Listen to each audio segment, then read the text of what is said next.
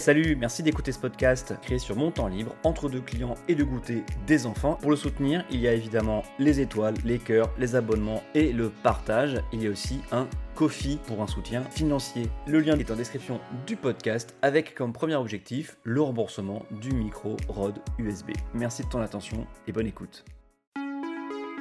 Bonjour tout le monde Toute petite annonce, le camarade Alexis Bro a lancé son podcast qui s'appelle Tout doit changer, disponible sur toutes les bonnes plateformes d'écoute et sur toutdoitchanger.fr. Après cet épisode, et pas avant s'il vous plaît, foncez l'écouter.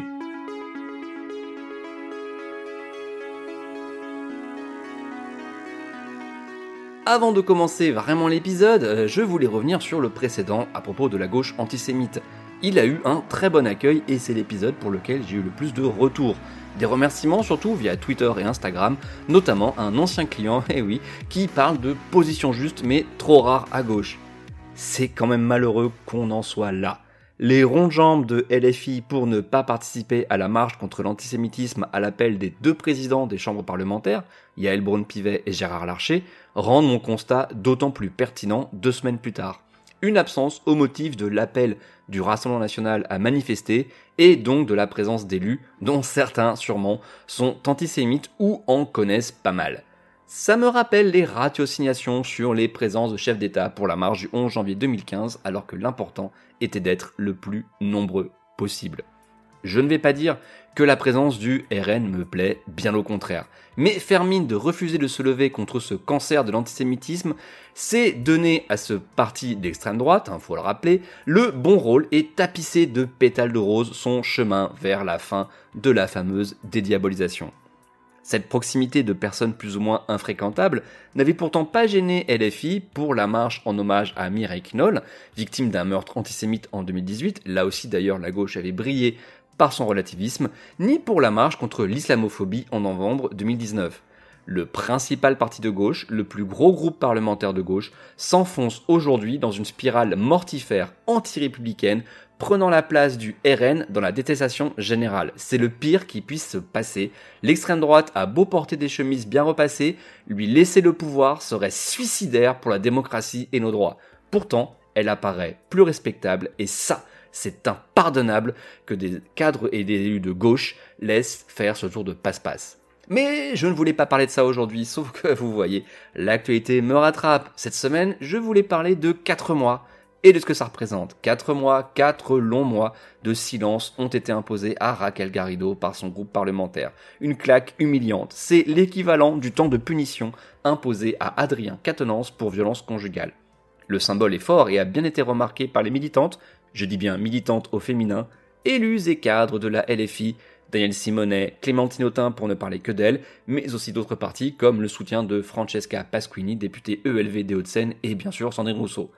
François Ruffin aussi est choqué par la sanction et a tweeté, entre autres, quel obscur alinéa de quel règlement inconnu décide de cela? À défaut de pouvoir débattre ensemble, la direction de mon groupe parlementaire pourrait-elle nous fournir la grille tarifaire en cas de divergence politique? Raquel Garrido est en désaccord sur l'absence de démocratie dans la France insoumise, et comment notre mouvement, qui prône la 6ème République, lui répond non par un débat, mais par une sanction. Eh. C'est le problème des mouvements non structurés comme la France insoumise, tout est aléatoire et dépendant du bon vouloir de la cour du chef, à savoir les quelques fidèles parmi les fidèles rarement choisis parmi les plus compétents ni les plus anciens. C'est ce qui se passe à LFI actuellement. Des anciens lieutenants, pas tous évidemment, sont écartés au profit de plus jeunes et de moins expérimentés qui doivent tout au chef Mélenchon, notamment leur poste de député. Le premier cercle des débuts, celui qui par exemple a aidé à fonder le parti de gauche en 2008, a déjà, est sacrifié au profit de nouveaux encore plus dépendants. J'ai beaucoup écrit dans ce podcast sur la NUPES et sa mort, sa chute programmée. J'en suis même arrivé à manquer de formules. Mais là, après que la NUPES se soit fracassée sur le mur israélo-palestinien et le refus de LFI d'admettre une légèreté, on va dire, pour aller des mots gentils, une légèreté dans sa communication en s'obstinant dans une ligne tout droit venue du groupuscule socialisme par en bas, c'est la France insoumise elle-même qui se retrouve en danger par son accumulation de népotisme et d'autoritarisme. Ah oui, vous vous demandez ce qu'est socialisme par en bas que je viens de citer Eh bien, il s'agit d'un groupuscule trotskiste, pléonasme, issu d'une scission, pléonasme, de Socialisme International en 1997. Le groupe s'est fondu dans le NPA, à l'époque appelé euh, Ligue communiste révolutionnaire, la LCR. Donc ce groupe s'est fondu dans la LCR en 2004. Le Monde en avait même fait une brève à l'époque, le 17 janvier 2004 précisément. Je vous la cite, elle est très courte, hein, je vais tout vous dire. La direction nationale de la Ligue communiste révolutionnaire a décidé à 54% des voix d'intégrer le groupe trotskiste socialisme par en bas, SPEB. Branche française du Socialist Workers Party, WP anglais, SPEB compterait une centaine de jeunes militants. Cette brève est signée par un certain P. Pourquoi j'en parle? Parce que c'est de là que vient Daniel Obono, dont on sait qu'elle est la principale rédactrice du communiqué frileux sur le Hamas le 7 octobre dernier. C'est hallucinant de se dire que la ligne géopolitique du principal parti de gauche en France est dictée par une branche de branche d'une centaine de militants trotskistes. On pourrait se dire qu'il y a plus grave en France et dans le monde que les atermoiements de la gauche et ses luttes entre personnalités pour savoir si, oui ou non, elles ont le droit de parler en commission de l'Assemblée nationale ou si le Hamas est ou non un mouvement terroriste. C'est vrai. Des gens meurent sous les bombes à Gaza, coincés entre les islamistes du Hamas justement et la férocité implacable de Tsahal. L'antisémitisme explose en France, dans la rue et sur les réseaux sociaux, où se libère une parole nauséabonde qui ne se maquille même plus en antisionisme. Un front uni des États autoritaires est en train d'émerger face aux fragiles démocraties que nous sommes. Le monde global issu de l'effondrement de l'URSS s'évanouit et laisse la place à une nouvelle séparation entre deux moitiés qui glissent de la coopération à la confrontation avec un front potentiel qui pourrait passer par l'Ukraine, l'Arménie, la Turquie, Taïwan, je mets Israël à part, c'est un peu plus complexe, sans oublier la cinquième colonne en notre sein qui admire les dictateurs. On est en train de se rendre compte que nous avons été bien naïfs et que la fin des idéologies, ce n'était bon que pour l'Europe. Le reste du monde continue à être religieux ou à accepter de jouer sur le temps long, que ce soit au choix, hein, donc au profit de Dieu ou de l'impérialisme avec l'expansion territoriale. Le réchauffement climatique s'emballe, hein, ne l'oublions pas, avec ce lot de températures toujours plus élevées en été comme en hiver, dans l'hémisphère nord comme dans l'hémisphère sud. Le bouleversement des cycles de l'eau et des événements extrêmes comme des tempêtes, des ouragans plus violents qu'auparavant.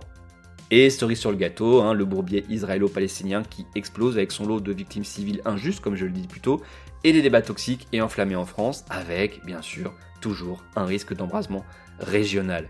Pourquoi je monte dans les tours comme ça?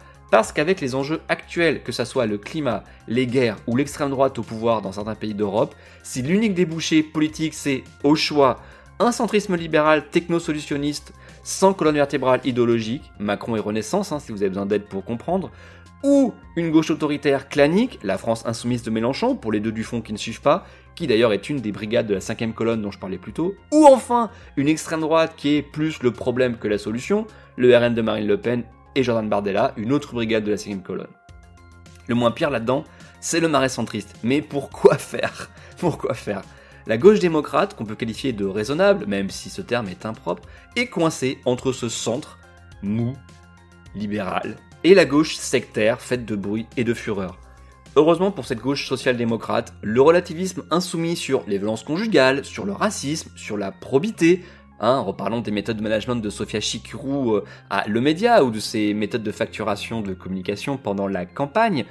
Toute cette accumulation d'actions avec comme point d'orgue récemment la pupurge contre Raquel Garrido peut rendre à la gauche démocrate SOSDEM, comme on dit, une certaine légitimité. Plus la gestion clanique au détriment du collectif apparaîtra nettement, plus le népotisme se fera jour et plus les cadres et élus LFI auront intérêt à aller voir ailleurs pour éviter la contamination par association. Je ne parle pas des plus connus ni des plus médiatiques, mais des dizaines de députés qu'on ne connaît pas par exemple. Oubliez Boyard, Bompard ou Panot. Allez plutôt chercher parmi celles et ceux qui ont un passé associatif ou écolo ou qui cultivent une position à part, comme Aurélie Trouvé ou Pascal Martin ou encore Rodrigo Arenas, ou des élus dont je découvre le nom en regardant la liste des 75 députés LFI comme allez, au pif, Catherine Couturier, Florent Chauche et d'autres.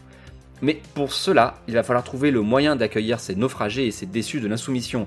Je ne parle pas trop des militants car les pauvres militants insoumis n'ont pas le droit à la parole, sauf pour insulter les voix critiques sur les réseaux sociaux, sinon ils n'ont pas de démocratie interne, pas de structure de délibération, pas de statut, pas de tendance, pas de congrès, pas d'instance décisionnaire. Cette migration et cet accueil ne seront pas faciles, ça ne se fera pas d'un coup, mais après avoir courbé la tête, écrasé par les 22% du leader Maximo, et je ne parle pas des gelés livrés à domicile, il va sans doute falloir faire de la place. Les élections européennes sont peut-être un peu trop tôt pour permettre ça. La décomposition insoumise n'est peut-être pas assez avancée. Le crash électoral doit être constaté. Un score équivalent à 2019 rendrait implacable ce constat d'échec, voire un score inférieur à 2019 en cas d'alliance avec le NPA, voire sous les 5%. Je prie pour que cette alliance se fasse. L'hémorragie électorale et militante serait incroyable, ce serait le feu d'artifice final et un juste retour des choses pour le lambertiste qui est Mélenchon, un retour à la maison presque. Je n'ai pas dit que cette recomposition, ces alliances, je ne sais pas quelle forme ça prendrait, ce serait facile, mais on ne peut pas continuer à se satisfaire de peser à gauche à peine un tiers de l'électorat quand l'extrême droite tutoie les 50% quand on additionne le RN et Reconquête de Zemmour. Je prends mes précautions, tout peut aller très vite si des figures comme Ruffin ou Autain ou Corbière prennent leurs responsabilités et entraînent avec eux une partie des 75 députés insoumis.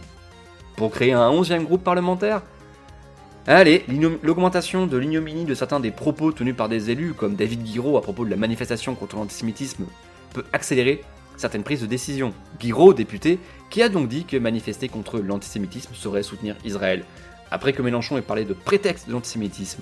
Tout ça est indigne, indigne. Au naufrage potentiel politique et moral de la France insoumise, il faut aussi compter sur un délitement de ce qu'on a appelé la Macronie, un défaut d'un autre terme. Oui, parce que euh, En Marche, La République En Marche, Renaissance, ces noms de partis n'impriment pas, ne sont pas retenus hein, par personne et personne n'est dupe. C'est Macron, Emmanuel Macron, lui seul, qui définit la ligne fluctuante, une ligne qui ensuite est suivie par les ministres et les députés. Une fois Emmanuel Macron parti, et il partira en 2027, hein, et même avant, puisqu'il n'a pas à se représenter, il y aura la campagne avec ses successeurs, ses potentiels successeurs.